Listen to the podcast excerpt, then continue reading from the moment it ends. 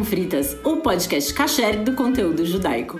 Eu sou a Angela Goldstein, orientalista e mergulhadora, e vocês devem estar se perguntando onde está o Moret Telhotz, hebraísta, historiador e estudante de rabinato. Agora são umas 7h15 da noite aqui no horário de Brasília, portanto mais de meia-noite em Jerusalém, então eu acredito que o Theo esteja dormindo, porque ele deve ter aula cedo amanhã, né? Mas brincadeiras à parte, hoje o Theo não tá aqui com a gente, porque esse é um episódio especial do dia 8 de março, o Dia Internacional da Mulher. E é por isso que eu tô hoje com duas convidadas super especiais aqui, a Anitta Efraim e a Amanda Hatzira, que são duas das apresentadoras do podcast E Eu Com Isso, do IB, o Instituto Brasil Israel. Eu acredito que a maioria dos nossos ouvintes já conheça o E Eu Com Isso, sei que muitos muitos dos nossos ouvintes são ouvintes delas também. Mas, para manter a tradição, eu vou pedir para elas se apresentarem. Então, você pode começar, Anitta, por favor? Oi, gente. Angela, obrigada pelo convite. Amanda,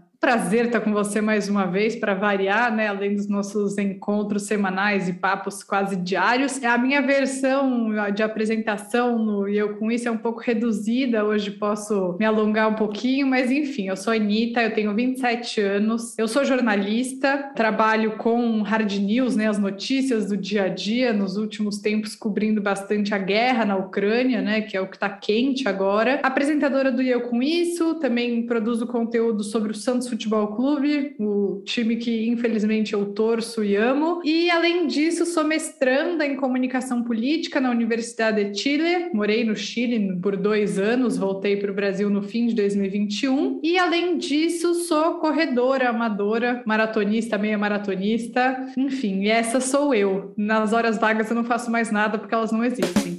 Também quero agradecer muito, eh, Angela, pelo convite. É um prazer estar aqui no Torá Conflitas. Adoro a newsletter de vocês. Sei que a Anitta não é uma grande fã das newsletters, mas eu sou.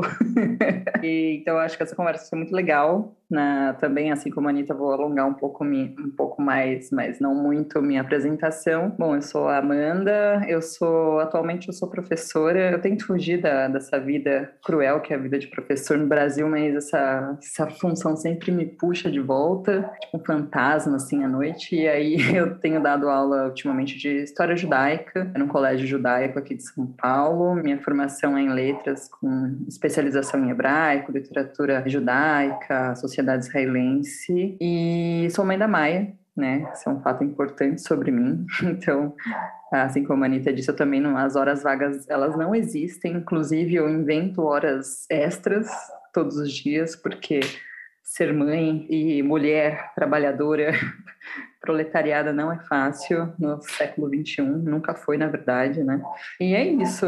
Acho que vamos aí, vamos falar sobre produção de conteúdo. Muito bem, muito obrigada pela, por aceitarem o convite, pela presença para o bate-papo. Meninas, é um prazer enorme ter vocês aqui. Eu sou ouvinte assídua do, do Eu Com Isso. E a ideia da nossa conversa hoje, né? Eu tinha comentado com o Theo que eu gostaria de fazer um episódio especial pelo Dia da Mulher, né? E aí a gente ficou pensando o que não seria a versão versão rosa vermelha no celofane de um episódio de podcast. Eu acredito que as nossas ouvintes pensem um pouco nisso às vezes, né? De ai meu Deus, o dia da mulher tá chegando, vai vir uma telemensagem, um presente meio zoado da RH, uma rosa vermelha com celofane, um bombom. Então eu pensei em chamar pessoas que eu admiro para falar sobre coisas que elas fazem bem. Eu acho que é muito legal a gente sempre pensar em chamar mulheres para falar sobre coisas que elas fazem e não sobre como como é fazer o que elas fazem sendo mulheres, né? Então, por isso que eu convidei a Amanda e a Anitta hoje. Então, eu tinha preparado algumas é, perguntas pra gente direcionar um pouco melhor o papo, que vai ser sobre o que elas fazem muito bem, que é produção de conteúdo sobre judaísmo pra internet. E aí eu abri a caixinha de perguntas lá no Insta do Torá, também deixei um post no Twitter para que o pessoal pudesse mandar também as dúvidas que eles têm a respeito da produção de conteúdo. E vieram perguntas muito bacanas. Mas eu acho que vou começar começar com. Aqui eu já tinha planejado, que é. Vocês estão no ar há três anos já, né? Desde fevereiro de 2019. Então a primeira pergunta que eu tenho é como surgiu a ideia do Eu com isso? Acho que a gente vai ter aqui uma.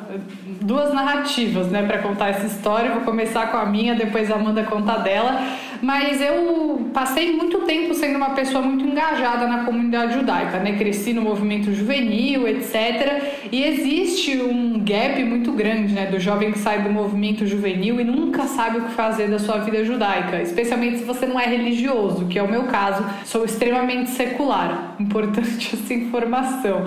É, a secularidade é a minha religião, basicamente. E aí, eu, e como jornalista, eu sentia muita falta de um bom conteúdo dentro da comunidade judaica, porque eu acho que o que é produzido, o que era produzido há três anos, que muita coisa mudou, né, desde então, era muito asbarento, né? Vamos colocar assim. Eu, era bem chapa branca, produzido pelas instituições que teoricamente têm a função de representar a comunidade judaica e também muito voltado para essa defesa incondicional de Israel. E eu, como não sou uma pessoa muito criada dentro de um ambiente judaico religioso, mas que gosto muito de informação, sentia muita falta de algo, algo diferente. E eu acho que naquele momento não existia nenhum podcast que falava sobre esse assunto. Estava começando o boom dos podcasts, né? começo de 2019. Já tinha vários, mas acho que nenhum sobre esse tema. E aí eu estava começando a conhecer o IB. E na verdade, primeiro eu levei essa ideia para uma instituição da comunidade e o que me falaram dentro foi: dificilmente a gente vai conseguir fazer um conteúdo crítico.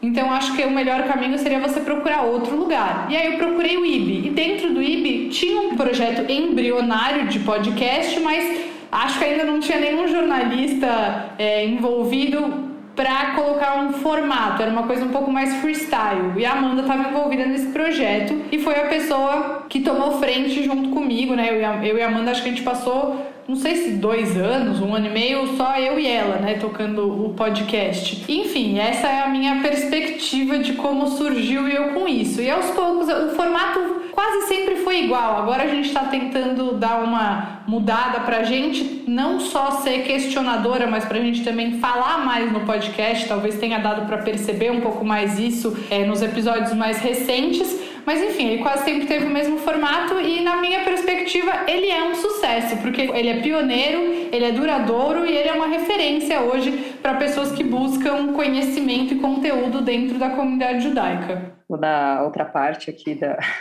de quem estava do outro lado do processo, né? E, e, foi bem isso que a Anitta trouxe. A gente tinha um projeto bem embrionário, inclusive tem um, acho que no Deezer uh, ainda, esse primeiro episódio, que seria esse episódio piloto, de um podcast que a gente chamou de início de Oriente-se, né? Inclusive a ideia para o nome é, do nosso podcast, como ficou hoje, a Anitta trouxe já junto com a ideia do projeto dela. Uhum. E aí o Oriente-se, né, enfim, acabou, a gente acabou abraçando um formato um pouco diferente. E no primeiro projeto, como era um, era um teste, né, ele, ele era muito mais, estava ainda muito confuso, né, a forma como a Anitta falou, era muito mais um freestyle, assim.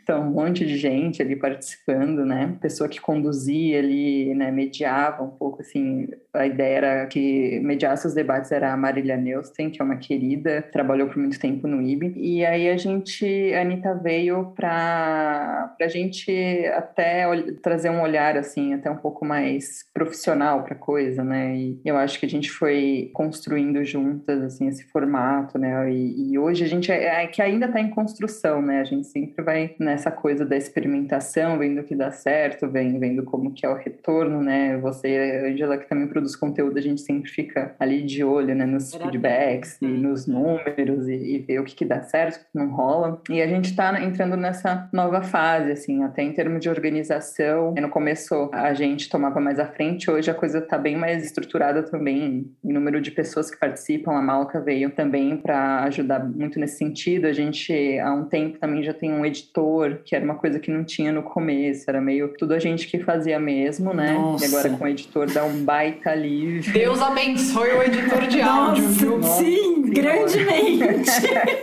é, a não, gente não vive sem o Alu. Não, é, e é maravilhoso, assim, você manda o material e vem um negócio lindo, maravilhoso, editado, isso já dá uma, uma outra cara e mais tempo pra gente pensar na produção em si, né? Enfim, sim, sim. a gente vai falar um pouco mais de organização, mas foi assim que surgiu a ideia. Foi uma união de várias vontades aí que se encontraram, acho que no momento certo. E só para complementar, acho que eu e a Amanda a gente tem perfis de conteúdo bem parecidos nítidos, assim, sabe? E acho que uma coisa que faltava no podcast, que veio com a Malca, é essa visão um pouco mais religiosa, né? Porque a Malca é uma pessoa bem mais religiosa do que eu e a Amanda. Cresceu num ambiente muito mais religioso dentro da sinagoga, né? Ela é da Shalom. Eu acho que isso também foi muito importante, porque projetos independentes raramente estão completos. Uhum. Então, a gente vai conseguindo se complementar nesse sentido. Sim, com certeza. Aqui a gente tem uma mistura um pouco assim também. O Theo é uma pessoa mais religiosa do que eu. Bom, tá estudando para ser rabino, né? E, e eu que sou mais secular, assim, né? Do, do que ele. Tenho minha religiosidade, mas não é tão aflorado. Não sei se aflorada é a palavra. Mas a gente tem... O editor a gente tem desde o primeiro episódio, o Alu com a gente, porque nenhum de nós dois saberia dar conta de editar os episódios, sabe? E a gente queria já desde o começo fazer uma coisa bem feita, porque para que quando as pessoas ouvissem fosse agradável, não ficasse aquele monte de é, hum, né, uns silêncios, as gaguejadas, enfim. E aí a gente entrega a criança meio, né, suja assim, e o aluno, né, depois a criança depois de passar a tarde inteira no tanque de areia, ele devolve, né, o episódio pra gente a criança de banho tomado, assim,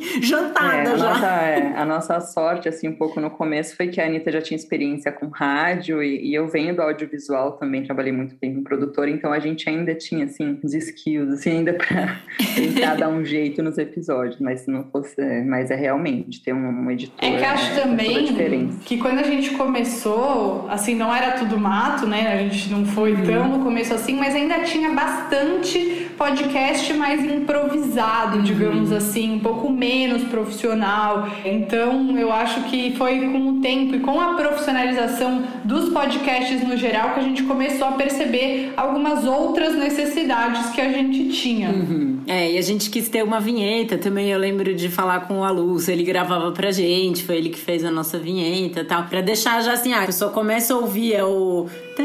Já sabe que tá começando, né? Você liga bastante, assim, já, já meio que começa a ouvir o Theo falar, né? Está começando. Bom, vocês disseram que a Malca entrou depois. Quanto tempo depois ela chegou? Um ano e meio? Acho, é, por aí. Por aí. Uhum. Ah, eu não lembro exatamente, mas acho que foi logo que começou a pandemia, assim, mais ou menos. Um pouco eu já estava no Chile, foi um pouco depois ah. que eu ah. cheguei no Chile, então foi é. no meio de 2020, assim, um ano e meio, acho. E vocês apresentam sempre em duplas, né? Não e não em trio. E aí a pergunta que eu ia fazer é como vocês definem quem vai apresentar cada episódio? Tem a ver com afinidade com o tema ou disponibilidade de agenda? Os dois, né? Tem temas que é não é tão comum que a gente faça questão assim, ah, eu faço questão de fazer esse episódio, mas pode acontecer, né? Mas essa semana do Dia da Mulher é um episódio que eu acho que tinha menos a ver comigo e mais a ver com a Malca e com a Amanda. Mas aí a Malca não tinha disponibilidade disponibilidade eu tinha. Então, aí eu falei com a Amanda, né? Amanda, você pega esse roteiro porque eu não tenho nenhuma condição de fazer, né? Porque apresentar um podcast que consiste basicamente em entrevistar outras pessoas é também você aprender, né? Também você conseguir conhecimento. E como a Amanda falou, eu tenho bastante tempo de rádio, assim, na minha carreira. Eu amo rádio. Eu acho que muita gente, um podcast, ainda mais sendo três pessoas do mesmo gênero, a voz confunde. Porque você não fica o tempo inteiro inteiro falando, mas você vê que eu falo muitas vezes eu, e aí me refiro a Amanda, porque aí o ouvinte sabe que é a Anitta que tá falando e não a Amanda. Ou quando eu vou perguntar alguma coisa no podcast, eu falo ah, é, sei lá, eu tô, com, eu tô falando, dando o exemplo da Amanda porque tá aqui, né? Mas, ah, Amanda, o que você acha de não sei o que, não sei o que? Não sei o que a Amanda acha sobre isso, mas eu acho, porque você tem que dar essa diferenciada no ouvinte. E às vezes a gente tem um ou dois entrevistados. Se a gente tivesse três apresentadoras e dois entrevistados, são cinco vozes. Então isso confunde também o ouvinte. Eu, particularmente, acho excessivo. A gente abre exceções, né? Às vezes a gente coloca nós três e mais uma pessoa. Inclusive, a gente tem um episódio sobre feminismo dentro do judaísmo que é nesse formato, mas também porque não é o nosso trabalho principal, nem sempre é fácil conciliar a agenda. A Malca, inclusive, mora em Boston tem fuso horário. Eu tava morando no Chile, em alguns momentos tinha fuso horário. A Amanda é mãe e isso dificulta muito os horários, então não é. A gente ama o podcast, é um projeto que a gente cuida com carinho, mas acaba não sendo a grande prioridade da vida de nenhuma. Então esse rodízio também é importante no sentido de dar uns afogo para cada uma para não virar um peso. É, isso, e, enfim, é essa maneira de definir quem faz o que é basicamente essa. Horários e, ai, se eu amo muito um tema, faço questão, a gente fala, mas não é o mais comum. Uhum. É, isso das vozes que você falou é engraçado, porque há pouco tempo a gente fez uma pesquisa com os nossos ouvintes. Aí alguém falou: às vezes eu acho meio confuso porque eu não sei quem tá falando. Mas a minha voz é super diferente da voz do Theo, né? Pelo amor de Deus, gente. E é uma voz eu, de mulher e uma voz né? de homem, assim. Porque isso eu consigo entender. Se são três homens falando ou três mulheres falando, uhum. é mais fácil de você confundir. Mas não, um homem e uma mulher, né? Então tem um vozeirão. Mas então, chegando na questão do tema, né? É, a gente recebeu umas perguntas a respeito disso e duas pessoas mandaram perguntas sobre o tema e eu queria mandar um, um salve especial para uma dessas pessoas que foi o Lucas. O Lucas foi meu estagiário num outro trabalho que eu tive. Achei super legal ele ter escrito. O Lucas e a Mariarte perguntaram sobre como é feito o roteiro. Então, os dois perguntaram como surge o roteiro, quanto tempo demora para ser redigido, e a Mari perguntou como é feita a pesquisa antes da gravação. É, acho que essa é a parte tensa né, do processo, que é a produção. E assim, né, confesso que às vezes a gente cai numa desorganização, mas pensando aí no que seria o ideal, a gente tenta, né, ter um mínimo de antecedência para definição é, das pautas. A gente tem uma, uma reunião para organizar essas pautas, a gente tem feito no início, assim, antes de cada mês, a gente define as pautas do mês. Né? Recentemente a gente fez essa pauta e já definiu os temas que vão entrar, que vão subir para o podcast do mês de março inteiro. E a partir daí a gente começa a produção, né? Às vezes a gente faz essa separação por afinidade, assim como para definição de quem grava ou não, né? Então, por exemplo, esse próximo roteiro eu vou pegar e já aproveitando que eu tô tá no meu planejamento de aulas aí, questão purinho. então a gente é, vai casando, né? Conforme a disponibilidade de cada uma. Perfeito. É, e, e, a definição do, dos temas aí, aí depende. Às vezes o tema é definido pelo que está sendo assunto no momento, né, que se relacione com o assunto do podcast, né, ou alguns temas mais de gaveta. A gente tenta também ter um equilíbrio, assim, né, ah, a gente está falando muito de antissemitismo e holocausto e conflito, e, sei lá, temas muito pesados, e aí a gente, não, vamos, vamos falar um pouquinho aqui. Atualmente está difícil série. a gente não abordar tá difícil, temas, tá, né? tá. É. Daí a gente tenta também trazer, então a gente teve recentemente um episódio sobre judaísmo e mapa astral, enfim, sobre astrologia. Então, tenta dar uma equilibrada também, né, pela saúde mental também de quem está escutando e da nossa, que está tá produzindo. É, e aí, é, a gente tem um grupo, né, a gente resolve muita coisa pelo WhatsApp, né, quem não?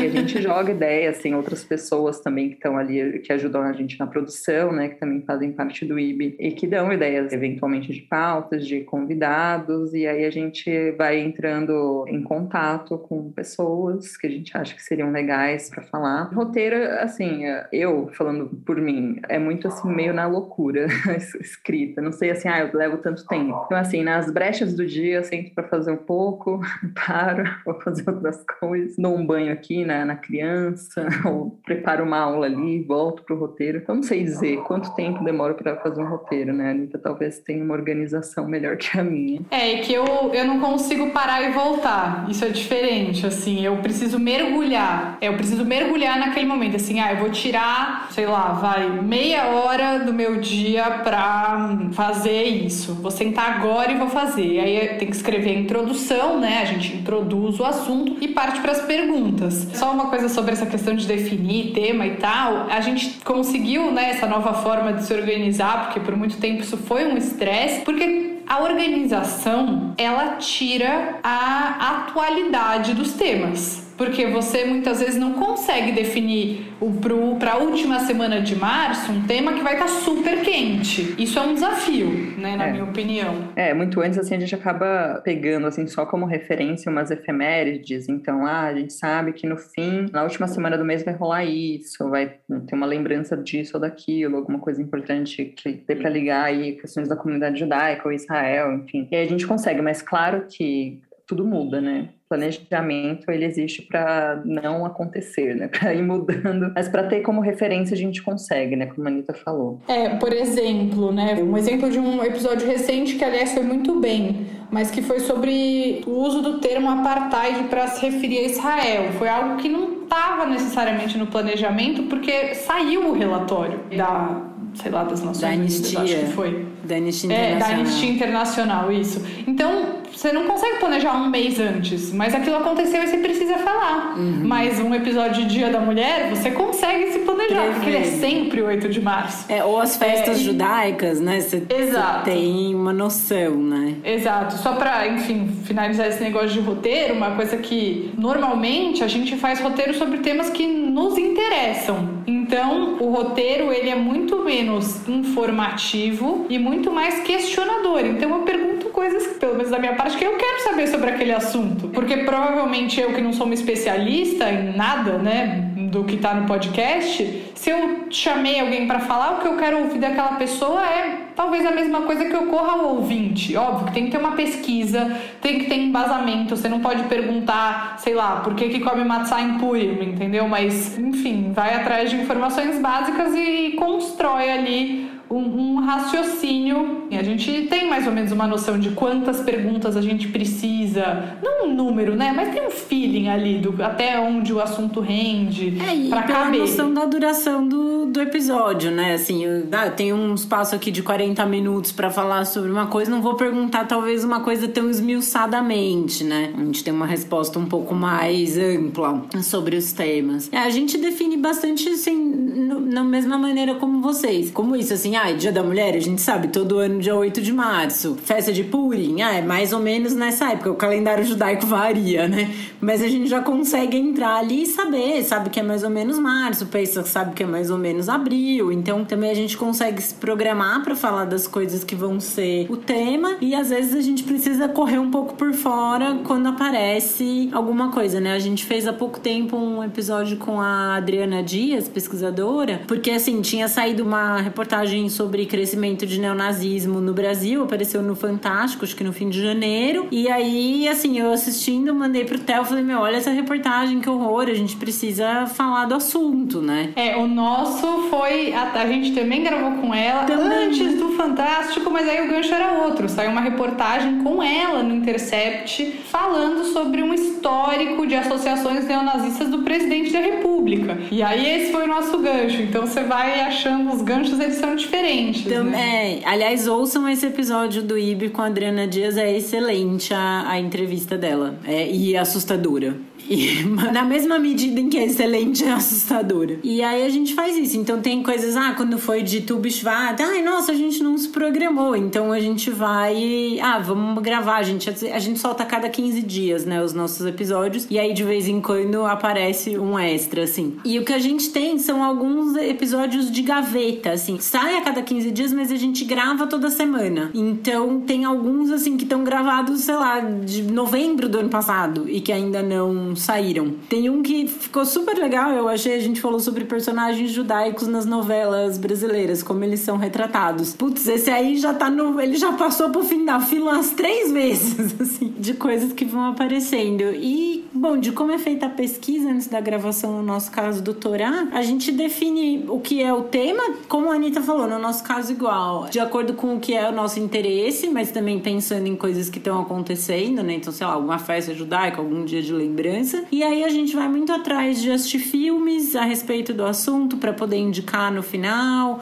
ou ler alguma coisa, ou procurar algum vídeo no YouTube que explique, ler alguma bibliografia, que daí em geral a gente indica também, né? E aí o Eduardo Redimbo, ele perguntou como é definido o tema do episódio Acho que isso a gente respondeu já, né? Falando ali antes. E aí ele pergunta uma coisa um pouco mais técnica, que quais são os equipamentos usados na gravação? Olha, a gente teve um tempo glorioso. É, exato. A gente teve um tempo. Eu tenho um microfone aqui, tô mostrando um vídeo que vocês não vão ver, mas tenho. Mas teve um tempo glorioso, né, Amanda, em que a gente Nossa, gravava no estúdio. E a gente gravou o primeiro ano, a gente gravou o primeiro ano inteiro no estúdio. Aí veio a pandemia. Nossa, era maravilhoso. Mas um sentimento de profissionalismo, né? Saudades. Era muito legal. Eu gostava Era. muito de gravar no estúdio.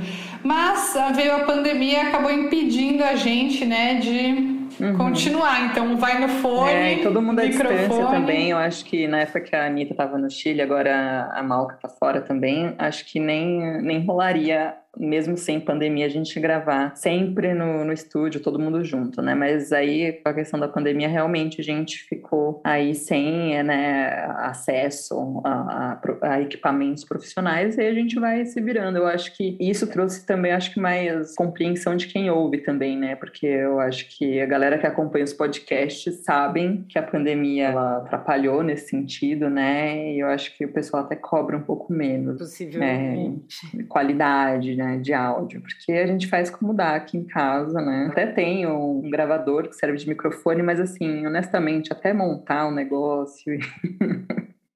correr para gravar, a gente vai com, com, do jeito que dá. A gente usa o Zoom para fazer, estamos é. usando agora neste momento, também. inclusive para fazer a gravação. Não é o melhor, mas eu ainda tô penando para achar um outro, porque por exemplo, tem outras ferramentas, mas que não dá para usar no celular. Hum. Aí você limita o seu convidado, entendeu? Também. Ah, não.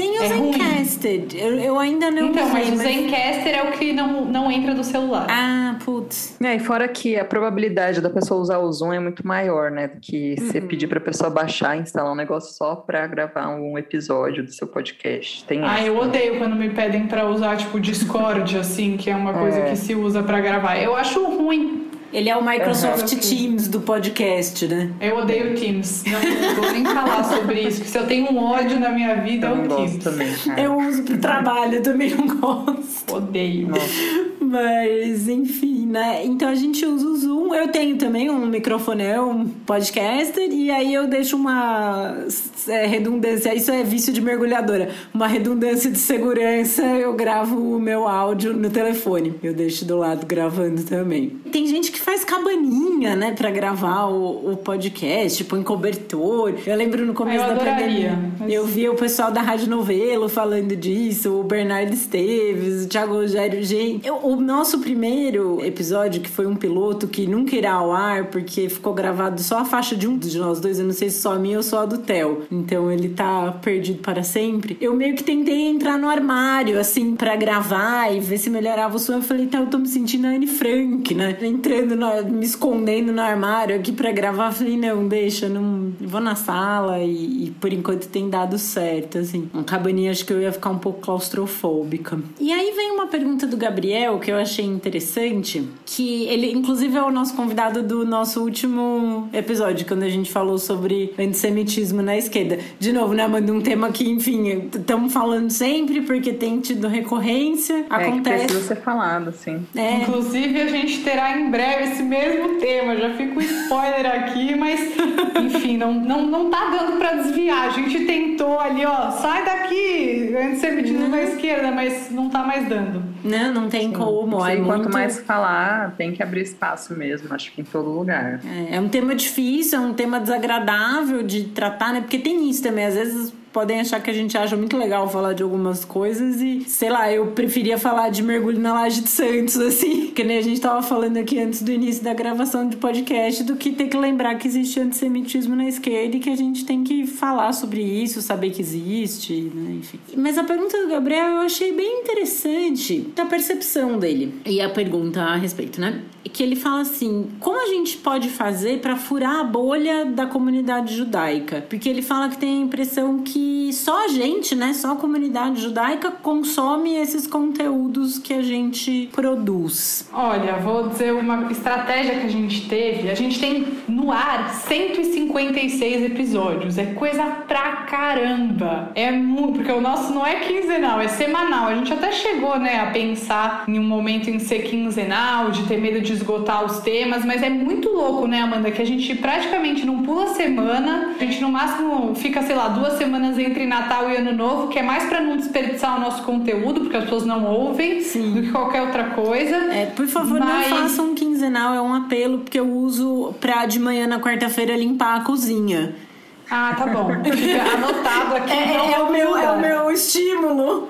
E a gente já deu para falar de muita coisa, mas acho que uma coisa que a gente fez ao longo, principalmente no começo, né? Até foi a Malco que meio que abriu os nossos olhos para isso, mas que a gente foi muito no básico. A gente teve uma série especial sobre tipos de linhas judaicas, a gente falou sobre ortodoxia, a gente falou sobre reformismo, a gente falou sobre conservadorismo, até sobre o judaísmo mais cultural. A gente tem temas básicos assim, como o judaísmo vê a morte, o que é um casamento judaico, o que é sionismo. Então a gente foi muito no começo de tudo, não só no começo do podcast, no começo da temática. Então tem podcasts atemporais que são capazes de suprir curiosidades de pessoas que não somos nós. Eu acho que talvez isso seja muito legal e a gente tenta também sempre traduzir as palavras difíceis e fazer as perguntas que para algumas pessoas que estão muito acostumadas com esse mundo são as perguntas idiotas, né, como colocar assim, para que as pessoas consigam entender. Eu não acho que só a comunidade ouça o nosso podcast, porque se a gente tem uma média de vai 400 e poucos ouvintes por episódio, é impossível que todas elas sejam judias. Né? Muito é, difícil, né? E eu acho que tem uma outra bolha que a gente furou, que é muito legal, que é a bolha do jovem judeu. A gente tem muito adulto da comunidade cinquentão, assim, que ouve o nosso podcast. Essa é uma outra bolha que a gente precisa furar, de não falar só entre os jovens, né? Às vezes isso é meio ruim, porque são pessoas que pensam muito diferente, e aí vem críticas e tal, e ninguém gosta de crítica, que alguém falar que gosta tá mentindo, mas ao mesmo tempo também é furar a bolha do jovem progressista que só fala o que quer, entendeu? Então, eu acho que essas são as duas bolhas que a gente se esforça para furar. Alguns episódios eh, furam e outros episódios nem tanto. Mas só para dar um exemplo, né, quando teve eleição municipal, a gente fez aquele episódio sobre os judeus e o PSOL. E foi um episódio que teve muita, muita reprodução porque dentro da comunidade tem uma bolha fechada para a esquerda e para o progressismo. E essa uhum. bolha também foi furada com esse episódio. Excelente. E ao mesmo tempo tem um episódio sobre como o judaísmo vê Jesus, que também bombou e com certeza não era de judeus ouvindo. Aquelas é. mil e tantas pessoas que ouviram não eram judias, a maioria. então acho que a gente vai dosando assim. Sim, é muito do que a Anitta falou. E esses episódios, assim, mais essenciais, assim, sobre questões do judaísmo, via quase um guia dos curiosos, assim, algumas questões, serve muito como material para estudo, né? Uma, eu tenho uma professora, que foi minha professora na USP, a Marta Topio, que ela fala, eu sempre indico a série que vocês fizeram sobre judaísmo, sobre correntes do judaísmo para os meus alunos, curso de introdução ao judaísmo, lá da Letras. Então, é um caminho, as pessoas procuram mesmo para se informar, para conhecer judaísmo, para conhecer nessas questões assim, mais básicas, a partir do básico. Bom, a Anitta resumiu tudo, mas eu acho que essas são formas de furar essas bolhas não só para fora, mas dentro mesmo, como ela colocou. É, porque acho... não é porque a gente vê lá, a gente sempre tem os números das nossas plataformas, assim, acho que a maior parte dos ouvintes tem entre 24 e 35 anos, mais ou menos, então é uma faixa que são dessas pessoas justamente que às vezes estão nesse limbo assim, também dentro da comunidade judaica, né, mas que fora é, também vem para conhecer. Acho interessante. E só para finalizar, eu comecei um raciocínio e não fechei, eu falei que que a Malca abriu os nossos olhos é que a gente, em um dado momento, precisava começar a ser mais profundo, porque o básico já tinha passado, né? 150 e tantos episódios, três anos de conteúdo sobre o judaísmo, cultura judaica, Israel, as coisas se esgotam. Então hoje o nosso foco é se aprofundar. Tanto que em muitos episódios, né, Amanda, a gente fala sobre tal assunto que é uma parte, a gente já tem um episódio. Não, pode crer. Eu achei muito legal isso que a Anitta falou da, de furar a bolha dentro dentro da comunidade, né? De passar de pessoas da nossa. Bom, da nossa idade eu ia falar, a Anitta é quase 10 anos mais nova que eu.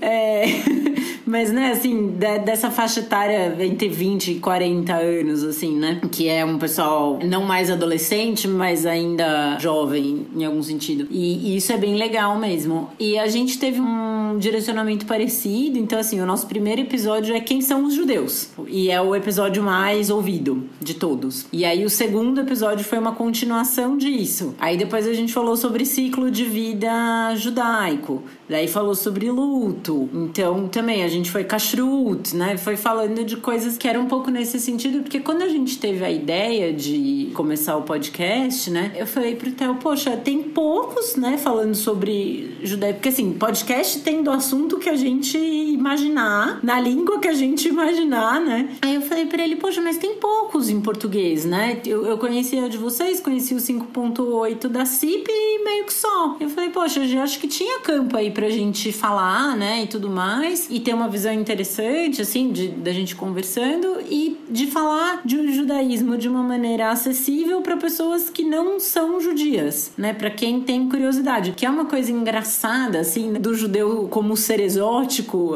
acredito que vocês já tenham passado por isso, que em algum momento no trabalho alguém descobre que você é judeu. Aí você vê na cabeça da pessoa ela pensando assim, nossa, mas eu achei que você era normal, né? É, você é judia? Assim, não, mas você, você é tão normal, né? Você não tem. não usa roupa preta, não usa peruca, não tem cachinho, né? Tipo. E então, assim, a gente queria muito dar um pouco essa desmistificada e, e contar disso e falar de uma visão aberta. Eu concordo com você, Anitta, quando você disse que era sempre muito institucional, né? Sempre uma linguagem bastante institucionalizada, do tipo, olha, é assim, tem desse jeito, você segue essa fórmula. E a gente queria ter um tom mais conversacional pra coisa. E assim, Angela, acho que também a comunidade tem uma mania de ouvir sempre as mesmas pessoas, que são as pessoas que a comunidade gosta de ouvir, que são as coisas mais confortáveis, entendeu? Mesmo pessoas que são judias, mas que são menos ouvidas, elas estavam ali para falar. Ou pessoas que não, assim, uma pessoa que eu conheci por causa do podcast e eu não conhecia é a Monique, por exemplo, que é uma pessoa que dá cursos, estuda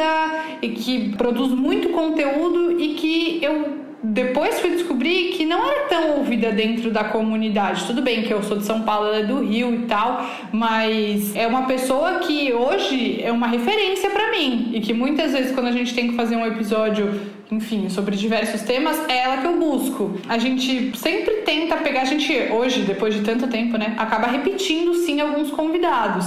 Mas é importante que a gente vá atrás de fontes que não são as mais agradáveis de ouvir porque falam verdades inconvenientes. E isso não é uma crítica a ninguém, é uma realidade. E a gente busca também pessoas assim que são acadêmicos sobre determinado assunto e não necessariamente são judeus. Um que a Amanda trouxe recentemente, né, foi o Sarkis Sarkissian para falar sobre o genocídio armênio. Quantas Ai, vezes na comunidade isso é falado, sabe? Sim. Então, e é muito necessário acho... que a gente converse. Exato. Né? E aí fazendo a minha, não sei se pode falar palavrão no Torá com fritas, qualquer coisa vocês meditam, não, a tá crítica tá social foda. Falar é muito cansativo ver a comunidade tão dominada por homens brancos, mais velhos e que ninguém mais tem espaço. Uhum. Eu acho que é revolucionário você falar com um judeu filiado ao PSOL. Eu acho que é revolucionário você falar com judeus negros, que foi Sim. um episódio que foi, foi duro de fazer. Assim, eu pisei muito em ovos para a gente conseguir fazer um conteúdo desse tipo. Mas era muito necessário, até para as pessoas pararem de pensar que judeu é só quem estava dentro da hebraica no Rio de Janeiro no dia que o Bolsonaro falou mal de quilombola. É, eu, eu faço questão de falar que tinham judeus fora protestando. Eu quero sempre lembrar que essas pessoas existem não só é, trazendo elas no podcast, porque elas frequentemente vêm, pessoas que poderiam estar ali, mas que nós somos pessoas que queremos ouvir e dar esses outros lados. Então, eu acho que produzir conteúdo, produzir conhecimento é um ato revolucionário, especialmente no Brasil de hoje. Com certeza. Exatamente, né? Eu acho, até às vezes eu falo que o hebraica é aquele meme e o PT e o Lula versão kasher, né? Porque Nossa, vira sim. e mexe, alguém joga ali a carta do mas e o e a hebraica? Então não pode aparecer uma pessoa bacana, progressista ou que faça alguma coisa. Eu lembro, é, assim, isso vive aparecendo em posts, por exemplo, da Natália Pasternak, que hoje é uma das pessoas mais relevantes, sabe? Nesse momento político e de crise sanitária e de saúde, enfim, no, no país. E tem gente que aparece e, ah, mas é judia, mas e o hebraico? Uhum. Quem colocou esse cara no poder foram os menos de 200 mil judeus que vivem é, no Brasil. É a essa é outra da, que eu da amo, né? eleição né? desse presidente. É, a gente não tem quórum nem para eleger síndico de prédio direito, né? E o povo acha que foi a comunidade judaica que elegeu o Bolsonaro, assim, sendo que, sabe? Sabe-se que mais gente do que tinha dentro da hebraica aquele dia tinha gente do lado de fora, enfim, né? O Michel German já veio aqui duas vezes conversar com a gente, nas duas vezes que ele veio, ele falou a respeito disso, assim, né? É, é um tema que fica uma, uma insistência, assim, um pouco maluca. Uma insistência um pouco maluca, também conhecida como antissemitismo. Sim. Sim, é. mas eu digo maluca no sentido de tipo, gente, arruma outro argumento, né? Esse já foi. Tem tanto, né? Nossa, tem tanta coisa pra falar mal da comunidade judaica. É. Próxima. Arruma outro argumento, né? Fala mal do Luciano Huck. Ai, vamos, podemos. Eu acho ele chato. Mas né, assim, e a gente também gosta disso, de, de chamar pessoas distintas para falar de assuntos. Acho que a questão das verdades indigestas também é, é bom. E várias vezes eu proponho algum tema, daí a gente grava, eu mando mensagem pro Theo e falo, é essa semana que a gente vai ser cancelado. Não, e só pra dizer é que a gente não só chama essas pessoas, a gente também chama os homens brancos mais velhos da comunidade. Tem muitos episódios com eles, porque a institucionalidade, ela também também é importante, essas vozes são importantes, mas é só um equilíbrio, né? Não é nem só o campo progressista fora da bolha, nem só esses representantes sempre. É, a gente vai variando. Inclusive, acho que um marco do nosso podcast foi quando a gente conseguiu trazer o Claudio Lotenberg num momento super tenso da Conib, né? Que tava todo mundo criticando a Conib e a gente trouxe ele para falar com a gente. Uhum. É, eu acho que isso é um sabe? Uma grande vitória enquanto é, onde eu vou procurar informação sobre isso, né? Uhum. E lá. Uhum. É. é, por mais que ele, esses, essas pessoas se refiram a nós como as meninas do podcast, né? Que isso aí é uma, uma problematização de se fazer. As meninas, somos sempre as meninas produzindo aí o podcastzinho do IB. É, a gente traz, as pessoas também têm espaço, né? Porque a gente preza muito pela pluralidade, né? Dentro do, do podcast. É isso que faz com que o conteúdo seja rico, né? Com que com que seja buscado, com que seja relevante, né? Porque se for para procurar essas pessoas falando, você pode mais facilmente no Google, no site da instituição chegar. E aí é isso interessante também ver que essas pessoas são sim chamadas por vocês para serem conversadas, mas a pergunta que vai ser feita a elas não necessariamente é uma pergunta confortável. Isso é bacana também, né? De você Mas é difícil, viu, Angela? Sim. Porque você tem que ser é, ousada sem ser inconveniente. Porque você não chamou a pessoa para colocar ela num lugar desconfortável, sabe? Sim, pra Você malhar, não chamou né? pra desrespeitar ela, uhum. pra, sabe? É. Mas tem, tem uma pessoa de dentro da comunidade que eu acho melhor não, não, Eu acho que eu vou até citar o nome porque é um prestígio. Uma pessoa com quem eu já confrontei muito, que hoje é o presidente da CIP, que é o Mário Fleck. Eu acho que eu não penso absolutamente nada igual ao Mário Fleck, mas ele é uma das pessoas que eu mais tenho respeito e admiração dentro da comunidade judaica. Porque ele é essa pessoa, entendeu? Ele é uma pessoa disposta a ouvir as perguntas. Eu ainda, a gente ainda não chamou ele pro podcast, mas quem sabe, né, um dia a gente não acha esse momento. Mas é uma pessoa que ele tem o conhecimento suficiente para ouvir as perguntas que são desconfortáveis, mas que você sabe que ele se importa tanto com a comunidade que ele é uma referência. E é isso que eu acho que a gente sempre busca ser, né, Amanda? É ser referência enquanto a gente não é tão agradável assim, mas também não desagradável, digamos não, assim. A questão é que às vezes algumas pessoas podem pensar em, em ser desagradável, desconfortável e linkar isso, assim, associar isso a ser grosseiro, a ser desrespeitoso, a ser muito inconveniente, invasivo com a pessoa. E não né? Assim, você pode fazer uma pergunta um pouco mais difícil de ser respondida, mas de uma maneira tranquila, assim, né? Que não, não fira a integridade de quem você tá conversando. E é uma coisa que a gente, como entrevistador, como comunicador, assim, você não quer ferir a integridade da pessoa com quem você tá conversando, porque isso afasta futuras entrevistas, né? Vai falar, não, não quero conversar com aquela, com aquela Ângela do Torá com porque ela é chata, porque ela foi grossa com fulano, porque ela é estúpida, né? Isso é, sei lá, a gente não quer de jeito nenhum colocar as pessoas nessa situação, né? Bom, acho que posso passar para a próxima pergunta, que foi da Adriana Dias, que já, já sentou nas duas bancadas, né, no Eu Com Isso e no Torá. E eu achei a pergunta dela muito bacana, que ela fala assim, como a gente pode falar sobre judaísmo de uma maneira não proselitista, mas que seja interessante e desafiadora?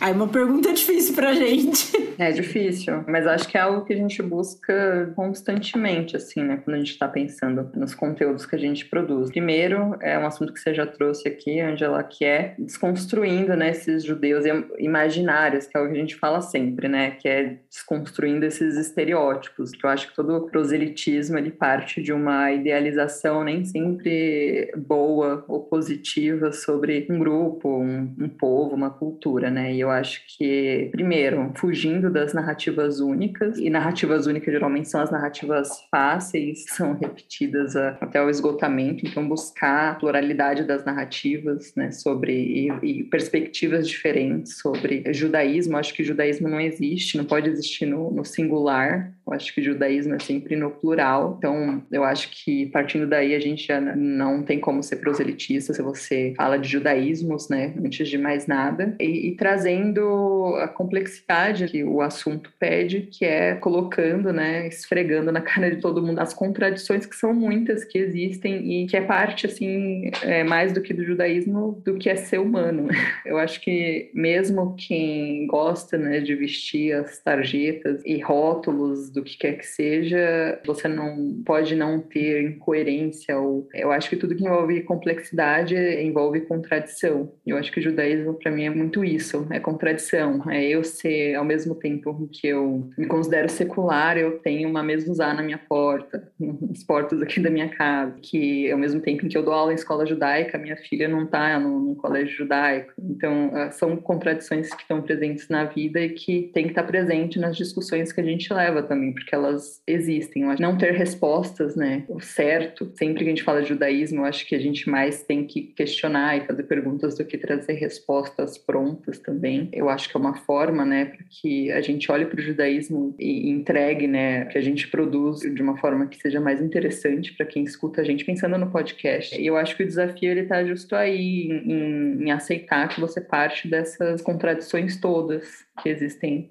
em tudo que é judaico. Eu acho que é um pouco disso, um pouco por aí. E também mostrar que tem tantos judaísmos dentro do judaísmo para a pessoa ficar confusa mesmo, entendeu? Acho que a gente corre, a gente se foge o quanto a gente pode da idealização de qualquer assunto, seja é, judaísmo, seja Israel, tudo. Né? A gente sempre vai no caminho contrário. Por exemplo, a gente fez recentemente um episódio sobre rabado, que é talvez a maior linha judaica que tem, né? Mais adeptos, assim. Não sei, tô chutando, não sei se é, mas o rabado tá no mundo inteiro. Rabado é a nossa igreja universal do reino de Deus, entendeu? Dentro do judaísmo. É sério, onde você pisa tem um rabado. Não, se tem judeu, você tem ter uma ideia, quando eu morava em Kopipi, na Tailândia, que é uma ilha onde não entra carro, eu lembro que foi, acho que Hanukkah ou foi Yom Kippur, um desses dois feriados. E aí eu lembro que eu comentei com o Theo, aí ele falou, mas vê se não tem um rabado aí perto. E tinha. Não em Pipe, né? Mas tinha em Phuket, que é a ilha grande ali perto. Ele falou, vai. Eu falei, não, vou no rabado da Tailândia, pra mim é demais. Mas... Então, é... é, Mas é tem. E assim, é a- o episódio da perspectiva, da minha perspectiva, né? E é tudo lindo, o discurso do Rabada é lindo, é super, né, interessante. Quando bate na questão da mulher, pra mim é um passo atrás, entendeu? Porque a ortodoxia tem sim uma outra visão sobre a mulher que não é a minha, que pra eles é a mais adequada, Pra mim não é. Então, assim, é lindo, é maravilhoso. Eu, hoje, depois que, eu fi, que a gente fez esse episódio, eu tenho muito mais capacidade, humildade, vamos colocar assim, de assumir que, mesmo não sendo pra mim, o Rabado é uma linha que vê o judaísmo de uma forma linda. Mas ele não é perfeito, ele esbarra nisso. E eu acho que isso vai em todas, entendeu? Porque se você vai falar de reformismo, talvez você também caia numa pergunta importante. Mas será que assim a gente vai levar o judaísmo pra frente, sei lá quantos séculos? É uma pergunta. Então eu acho que essas questões, essas, como a Amanda falou, falou tudo, as contradições de cada pilar do judaísmo, isso faz com que não seja nada pareça perfeito. E só para finalizar, acho que o nosso objetivo é sempre dizer: o judaísmo existe, os judeus existem, Nada disso é perfeito, mas a gente não quer estereotipização nem pro bem nem pro mal. A gente está apresentando fatos e questionando essa forma de existir. Então, sempre fugindo disso, né? Porque não tem nada mais maravilhoso em uma religião do que na outra. As coisas são o que elas são e cada um se identifica ou não. Uhum. É, a judeofilia tá tão perto do ódio aos judeus do que as pessoas imaginam. Ela tá bem de mão dada, né, eu acho. Ah, o filo, filosemitismo, né? Tá bem de mão dada com o antissemitismo, assim. É. E, e, e me assusta cada vez que eu vejo alguém fica sabendo que eu sou judia e daí vem esse filosemitismo e você fala, não, não, não, não precisa tanto também tá bom, assim. Um braço de distância. Mas é, eu acho que sim, nessa esteira de pensar, mostrar a diversidade que existe dentro da religião judaica, né? Então, esses diversos judaísmos, e aí dentro de cada um desses judaísmos, a diversidade que existe das pessoas que estão ali, né? Eu tava até conversando com o Theo sobre isso esses dias, e a gente falava da questão das correntes e tal, né? E que assim, faz mais sentido que instituições sejam é, orientadas por por uma corrente, né? Então você diga que uma sinagoga é reformista, uma sinagoga é conservadora ou ortodoxa, e as pessoas que congregam ali têm alguma identificação com essa denominação, mas que são ali dentro livres para assim aceitar coisas que agradam e não necessariamente seguir coisas que desagradam e identificar as coisas boas e as coisas não tão boas que estão ali dentro, né? E eu acho que um jeito também de falar sobre judaísmo de uma maneira não proselitista é falar de uma maneira como um pouco uma curiosidade histórica. Do tipo assim, ah, festa de Purim, que é o, o episódio que vai vir na sequência desse nosso agora, né? Não, o que, que a gente celebra nisso? Por que, que existe essa festa? O que, o que se come? Né? Porque festa judaica sempre tem uma comida associada a ela. Então, assim, ah, o que se celebra? Tentaram nos matar, não conseguiram, vamos comer. É, é, o resumo de qualquer feriado judaico, né? Tirando Rosh Hashanah e Yom Kippur, qualquer festa pode ser descrita com esse resumo. Mas então é pensar isso assim, ah, mas por que se celebra isso? Quando isso aconteceu? Em que contexto histórico isso foi? O que se come? Canta-se alguma música? Tem alguma roupa diferente que usa, né? Que nem Purim usa fantasia, né? Esse tipo de coisa, tem uma cara de carnaval, assim. Então também acho que associar com coisas que as pessoas conheçam, isso também é uma coisa que aproxima, né? Você conseguir fazer conexões com coisas que você conhece, com coisas que são importantes para você. Isso também acho que acaba não sendo uma maneira é, proselitista, mas que engaja, né? Porque a pessoa vai falar, ah, não é tão diferente de mim assim, né? Olha só, judeu também casa, né? Olha só, não, né? Fica triste quando alguém morre. É assim a questão do luto. E essa questão da, de desmistificar a estereotipização, né? Porque tem muito, e a gente vê em algumas, algumas denominações religiosas umas pessoas meio de cosplay, assim, de judeu também, né? Do tipo, ai, como é viver. E, esses dias eu tinha visto um negócio que falava assim: era um curso, viver como um judeu. Aí eu falava, bom, eu acordo, sei lá, às seis e meia da manhã Aí eu vejo aqui em casa, eu tenho dois gatos, aí eu vou ver se os gatos estão bem, se tem comida, tomo uma água, daí eu vou fazer um café da manhã, tem dia que eu faço exercício, tem dia que não. Né? Depois eu tomo um banho, tomo café, tomo um banho, me arrumo, trabalho, né? Quando não tinha pandemia, eu pegava um metrô, ia até o escritório, agora eu fico em casa. Depois, na hora do almoço, eu almoço. Eu acho isso muito engraçado. Eu acho que isso entra nessa questão proselitista, filosemita, né? Então, como viver como um judeu? Gente, respira, toma banho, liga, manda uma mensagem para Alcance a mentalidade judaica para prosperar. É, eu preciso fazer esse curso da cabala do dinheiro, né? Tem isso também. Eu, eu queria muito fazer um episódio sobre isso com o Theo, do, do segredo da prosperidade judaica.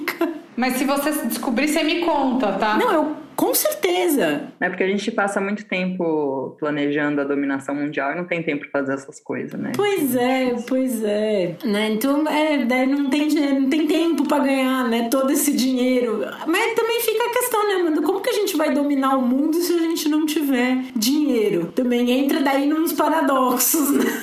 Cara, eu queria muito que alguém me convidasse para o plano de dominação mundial, mas até o momento tô, tô fora. Eu queria só o do enriquecimento mesmo. A dominação mundial vai dar muito trabalho. Não, mas acho que vem o dinheiro junto, entendeu? Se, se esse for o preço, tá tudo bem.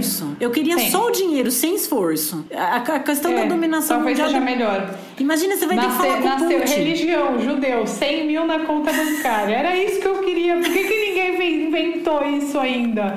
Francamente. Não é? é vamos registrar esse protesto? Registrar. Poxa! Mas enfim, bom, acho que com isso a gente chegou na última pergunta que tinha sido recebida pelos ouvintes. Tem alguma coisa que vocês gostariam de acrescentar, meninas, sobre produção de conteúdo? Alguma coisa, talvez falar de alguma outra rede social? A gente não usa muito, né, Amanda? A gente fica mais assim no podcast porque a gente tem o IB por trás. A gente é um braço do IB. O IB tem muitas coisas além do podcast. O podcast faz parte do IB, né? É, o que eu acho muito legal, porque você fortalece eu acho que o nosso trabalho fortalece o IB, o IB fortalece o nosso trabalho. E é uma instituição que, na minha opinião, a comunidade precisava muito. Precisa, né? Mas precisava no sentido de que não existia e agora existe. Mas o que eu acho é que você consumir conteúdo, mesmo que você esteja fazendo isso de uma forma, aspas, aqui mais passiva, é você também se manter judeu, porque a assimilação ela é uma realidade. E quando você coloca o judaísmo na sua vida, seja da forma que for assim produzindo conteúdo, porque eu acho que para mim produzir conteúdo me afastou da assimilação, é, ou seja, consumindo conteúdo, é uma maneira de você estar ativamente sendo judeu, falando sobre ser judeu, lembrando do que tem judaísmo e na comunidade judaica. Problematizar o judaísmo é, é a essência de ser judeu, basicamente, né? Então eu acho que isso é importante. Eu tenho muito medo, assim, da assimilação. Eu acho que é sim a grande preocupação que todo judeu deve ter. E se eu puder, eu sei que quem está ouvindo aqui o Torá com Fritas todo esse tempo até o final provavelmente está buscando combater a assimilação, se for judeu, né? Tá buscando combater a assimilação, mas sei lá, recomenda um podcast que você gosta para um amigo, puxa um papo sobre isso, fale sobre isso, porque eu acho que a intelectualidade judaica que é uma lenda também, mas que tem intelectuais judaicos, ela é uma forma também de combater a assimilação. Acender as velas de Shabat não é a única forma de você se manter judeu. O conhecimento é uma herança importante do judaísmo que, na minha opinião, está cada vez mais distante, mas a gente está aqui para combater isso. Então, conhecimento é também judaísmo. Esse é meu recado final. E não deixem as mesmas pessoas resumirem o que é a comunidade judaica para vocês. Institucionalmente, é verdade que a comunidade judaica é muito dominada pelas mesmas pessoas, que são mais do campo da direita, que normalmente são homens, que normalmente são brancos, mas tem alternativas e, e são velhos, são normalmente 50 a mais.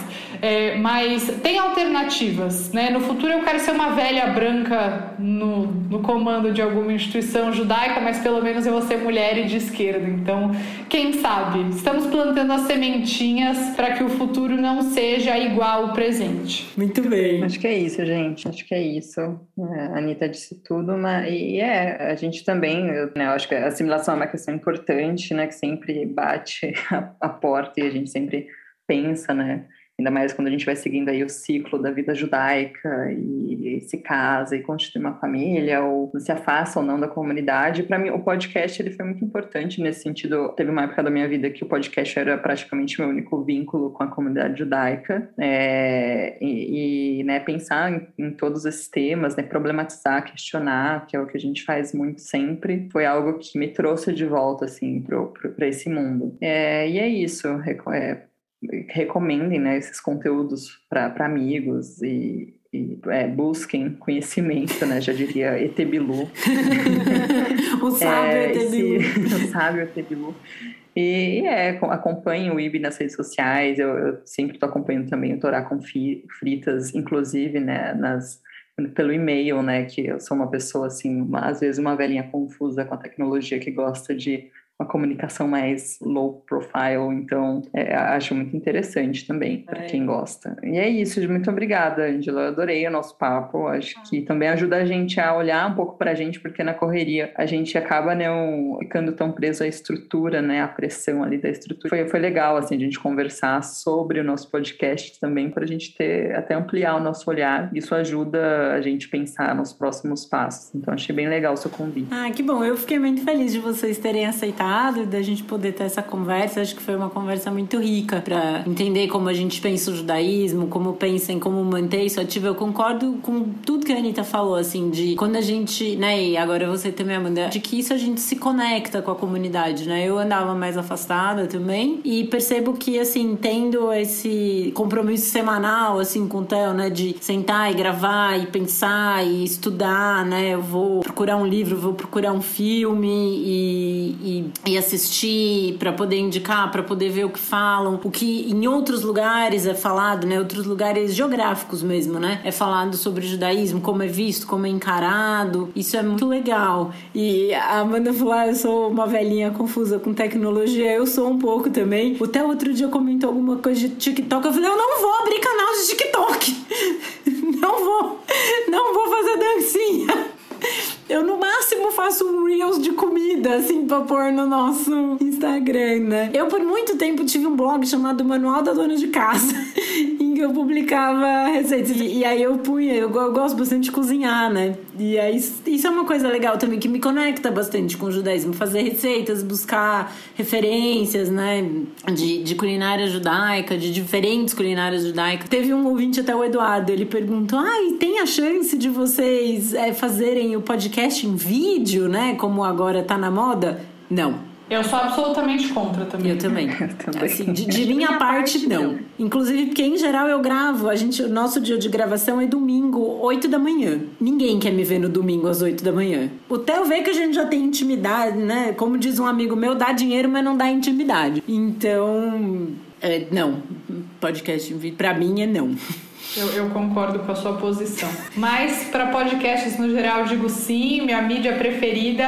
Amo. Apoiem os podcasts. Exatamente. Ó, já vou fazer o jabá aqui do Torá com Fritas. Entra no Apoiem Catarse. o Torá com Fritas. Ouçam os podcasts que vocês gostam na Aurelo, que é a única é. plataforma que remunera os criadores de conteúdo. E divulguem, porque às vezes a gente não faz, né? Às vezes não, né? Ninguém que faz podcast, quase ninguém faz por dinheiro, faz porque gosta. É, e gostar, a gente precisa de números bons e prestígio, se sentir importante. Então, ajudem é. a gente a se sentir importante e relevante. Manda uma mensagem falando que vocês acham a gente legal. É isso. E, bom, se, se quiserem ver a gente em vídeo, uma vez por mês, eu e o Theo fazemos uma live com os apoiadores do podcast. Então, por uma hora, a gente conversa em vídeo com os apoiadores tá aí a sua chance. Fica aí a chance. É, tá aí, tá aí a possibilidade, catarse.me barra com fritas. Né? E aí, com isso, acho que a gente já pode encerrar o episódio. E eu sempre gosto de perguntar para os nossos convidados se eles têm alguma recomendação de filmes, livros, enfim, nesse caso, produtores de conteúdo, ou podcasts, enfim, canais de YouTube. Olha, eu vou começar uma, uma coisa judaica e uma não judaica. Eu comecei a ler esses tempos o livro Quem Traiu Anne Frank, teve uma matéria no Fantástico sobre o assunto. É, ainda não estou tão avançada no livro, mas tenho gostado bastante da proposta. Uma outra visão, a gente inclusive tem um podcast, um episódio do nosso podcast sobre é, o Diário de Anne Frank, né? Por que ler ou reler o Diário de Anne Frank? E enfim, agora estou lendo esse livro. E a minha dica não judaica é sobre um podcast que eu amo. A Amanda sabe, acho que fui eu que enchi o saco dela até ela ouvir, que é o Vida de Jornalista do Rodrigo Alves. Adoro o Rodrigo, admiro ele. E o que eu mais gosto é quando ele faz a série Memórias. E estamos é, em meio aí a mais uma série Memórias que ele conta histórias de grandes coberturas do jornalismo. É um baita de um podcast. Sou fã demais. É muito legal mesmo. Eu ouvi recentemente um episódio sobre o Césio 137 em Brasília, que eu acho uma história. Goiânia, né? Que é uma história louca riquíssima, né? E eu, é uma história que me chama sempre muito a atenção, assim, foi é excelente o, o Vida de Jornalista. Sim, eu reforço, né, o convite aí para ouvir o Vida de Jornalista, que realmente, essa série é maravilhosa, a série Memórias, e tá com uma nova temporada, tá incrível também, né, acho que ele tá numa segunda temporada. A gente fez um podcast recentemente sobre uma série, é, The Marvelous Mrs. Maisel também, que é um conteúdo aí mais judaico, então escutem o nosso episódio e assistam a série, tá com uma nova temporada aí na, pela Amazon. E o último podcast, assim, que não tem a ver com o judaísmo, mais judaico, mas tem a ver com o Brasil, tudo que é, com a essência do, buraco em que a gente se enfiou hoje, que, que é o retrato narrado, que é traça aí um retrato aí, um perfil tenebroso aí das origens do Jair Messias Bolsonaro, que eu acho que é essencial para quem quiser entender o buraco que a gente está enfiado hoje, né, com todas essas crises, né? Então fica aí a minha dica de coisas que eu tenho visto e ouvido nos últimos tempos. Esse podcast Retrato Narrado é excelente. Eu ouvi ele quando eu estava na academia e ele é muito bom porque você fica com muita raiva, então você faz bem os exercícios com mais peso. Para quem tiver com um projeto Musa Fitness Verão 2023, é um excelente podcast para ser ouvido. Eu punha bastante peso no leg press e fazia, é, é ótimo. É uma excelente, é muito bom. Os, da, os podcasts da Novelo são sempre muito bons, né? E aí eu vou, vou indicar o Praia dos Ossos, que também é da Rádio Novelo e sobre o assassinato da minha xará, Angela, pelo Doca Street em Búzios, na Praia dos Ossos. É um podcast, é um primor de podcast narrativo. E eu. Esse eu não sei, mas o retrato narrado é, é, é uma jornalista também, né? Uma é a Carol Pires. Também a gente procurar aí também é, conteúdos produzidos cada vez mais por mulheres, né? Sim. Eu acho, acho importante. Nessa deixa eu recomendo também o podcast Midrashiando, apresentado pela Rabina Fê da comunidade Shalom, que é uma graça de podcast, né? Ela, ela conta super gostosas histórias e eu gosto que ela vai perguntando algumas coisas. Ah, você, mas ele ficou muito bravo, mas você não ficaria? E eu respondo para ela.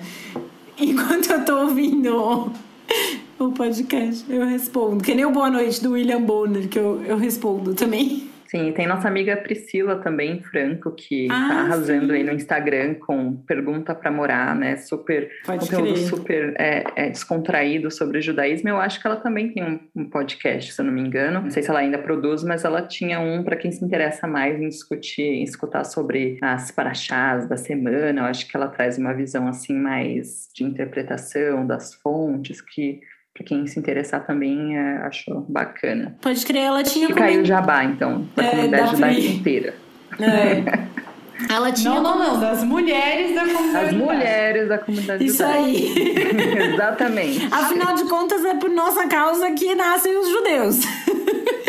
né? Muito bem. Então, meninas, de novo, eu queria agradecer demais a, a presença de vocês, terem aceitado o nosso convite.